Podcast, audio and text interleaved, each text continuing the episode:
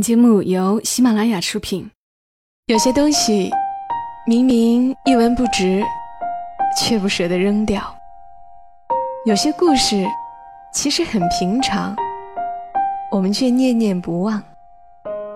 它们放在角落，或存入记忆的盒子，随时都能让我们重新看到一场大雨，一次分离，一杯咖啡，一个拥抱。晚上十点，来自周末的问候与陪伴，小莫和你一起分享那些细碎而美好的存在。欢迎你的收听，这里是晚上十点，我是小莫。周六的晚间，和你分享那些细碎而美好的存在。前一阵，小莫忙里偷闲、见缝插针的看了两本小说。作者毛利的《我在三十岁的第一年》一和二，很有意思的两本书，金句频出，时不时就会产生一点哇，这一句写的妙啊，我也是这样想的呀，这种感觉。里面和偶尔会有一点让人捧腹的小段子，比如《我在三十岁的第一年》二这本书里面有个。非洲工作的哥们儿，他叫唐德，他和女主人公的一段对话，真的就是一个小段子。女主问他会不会用交友软件，他表示，在非洲的时候经常用，没事儿就跟哥们儿一起摇一摇，还挺有意思的，就像现在不停的看外卖菜单一样，明知道吃不了，打发打发时间呗。然后女主问他，可是你现在不是回国了吗？他表情顿时很认真的说：“有个同事，就是用摇一摇，一夜情了，然后一时冲动闪婚。你猜怎么着？怎么了？”女主问他。我看见他老婆第一眼，就把所有交友软件全卸了。这个叫唐德的男人情不自禁的摇摇头。男人呐，男人。饥渴起来是很可怕的，真没想到他能饥渴成那样。当时很想劝他，就一个月的功夫，回国一个月，啪，领回来一个猪一样的老婆。虽然他把女人形容成猪一样，是有点外貌歧视的样子，但是他说的这种，男人饥渴起来很可怕，让我觉得，又好像，又好像是那么回事儿。但说起来，女人也是一样的。如果说男人是因为生理上的饥渴，那似乎总有一些女人有爱情饥渴症。饥不择食，放在爱情上，其实很可怕的。所以今晚来和你们选读一篇文章吧。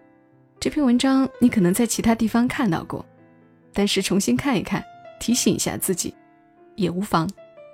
作者刘瑜写的《爱情饥渴症》，出自于他已出版的书《送你一颗子弹》。《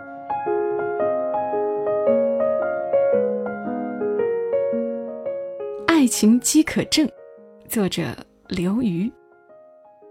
饥饿会影响人的判断力，这毋庸置疑。最明显的例子就是，人饱的时候和饿的时候，去超市买东西。消费数额往往大相径庭。饿的时候逛超市，看见任何食物都两眼放光，有如与失散多年的亲人重逢，一旦抓住，就不肯松手。而饱的时候，则推着小车，从容不迫地在货物间穿行，看见吃的，一般得风度翩翩地左右端详一番，多数时候。还把它给扔回货架上去。后来，我知道有一种病，叫爱情饥渴症。我琢磨着，饥渴症都是一样的，不管前面的定语是不是爱情。爱情饥渴症最大的临床表现，就是迫不及待的将随便什么落入手中的食物都飞速的塞到自己的车筐里去，并且。不管那个食物多难吃，都坚信它就是自己最想吃的东西，并且不管它的价格如何，都一定要把它买回家去。总而言之，被饥饿冲昏了头脑。一般来说，一个人要饿到老眼昏花的程度，总得饿了一阵。所以，多年没有正儿八经谈恋爱的大龄男女青年，是爱情饥渴症的高发人群，尤其是大龄女青年。因为对爱情的胃口特别好，因为眼看着兜里的粮票就要过期，所以看见一个吃的在眼前，哪怕是发了霉的包子，哪怕是烂了心的苹果，都要一个箭步冲过去，不分青红皂白的往肚子里吞。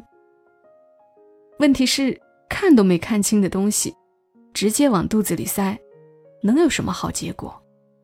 那霉包子也好，烂苹果也好，看见你跑得这么快，吞得这么急，肯定要沾沾自喜。自然而然的，他要把你的饥渴感误解为他的内在价值。我是不是很牛啊？是不是很酷啊？是不是有种我自己都没有发觉的神秘魅力啊？霉包子、烂苹果，照着镜子，抹着自己的大背头，越看越得意。不行，既然我这么牛，有这么神秘的魅力，哪能这么轻易就出手？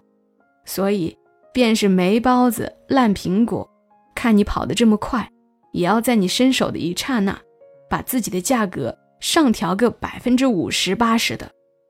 所以我们才看到无数的兄弟姐妹。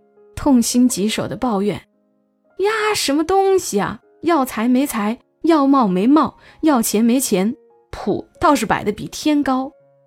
那可不，你给人家那么多颜色，人家能不开染房？霉包子，因为你给的那点颜色，把自己看成新鲜包子；新鲜包子，因为那点颜色，把自己看成是红烧肉；红烧肉。”因为那点颜色，把自己看成是鲍鱼鱼翅，反正你的爱情饥渴症，造就了对方的自大狂，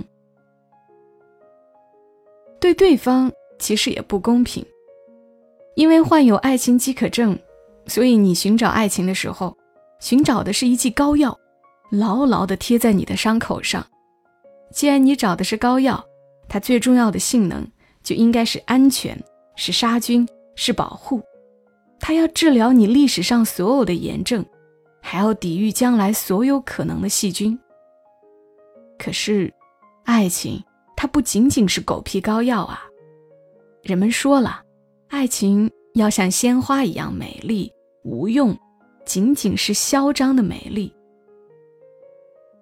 记得崔健以前在某次采访中说，他一般只和二十八岁以下的女孩恋爱。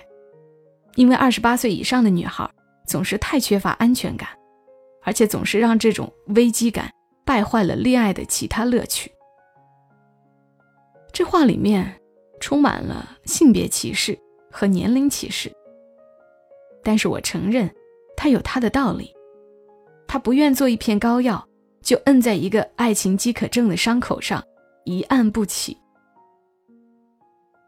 英语世界有一句被说的有点烂的话，叫做 "I love you not because I need you, but because I want you"。翻译成中文就是“我爱你，不是因为我需要你，而是因为我想要你”。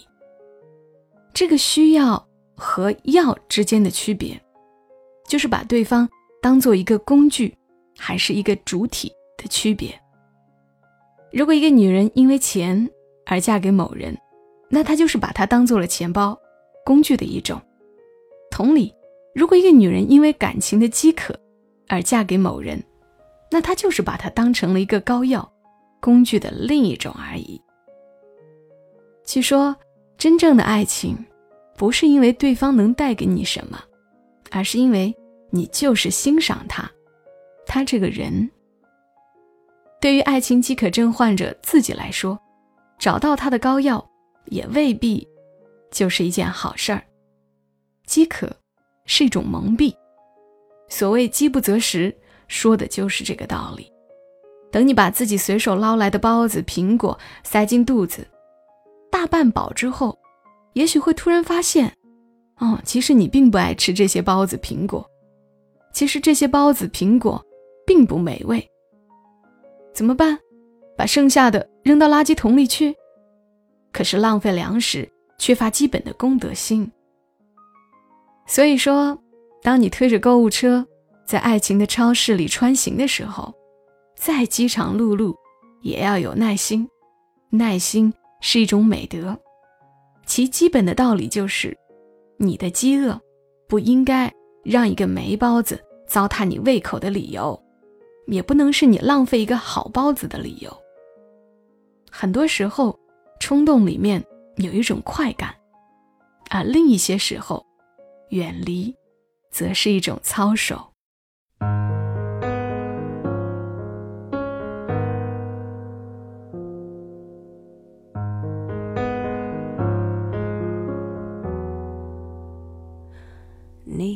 记得吗？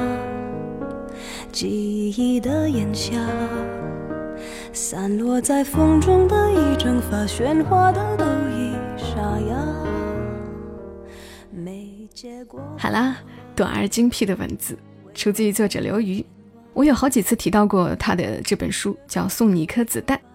过了好些年，再回头看这本书，依旧觉得很有趣，也很有道理。愿你无论是爱情还是生活，都过得从容。好了，这里是晚上十点，我是小莫。如果想要收听我所有的节目，请你在喜马拉雅上搜索“小莫幺二七幺二七”，添加关注，或者搜索我的另一个专辑《默默到来》，沉默的默，娓娓道来的到来。我们下期声音再会吧，祝你今晚好梦。小莫在深圳，和你说晚安。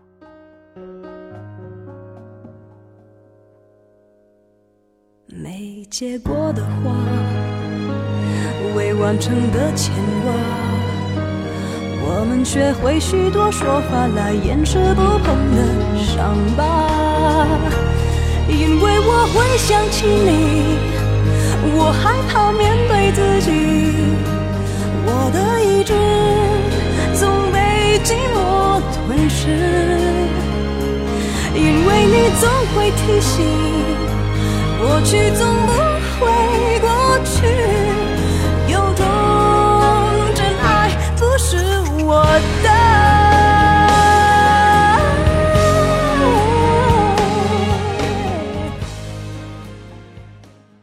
喜马拉雅听我想听。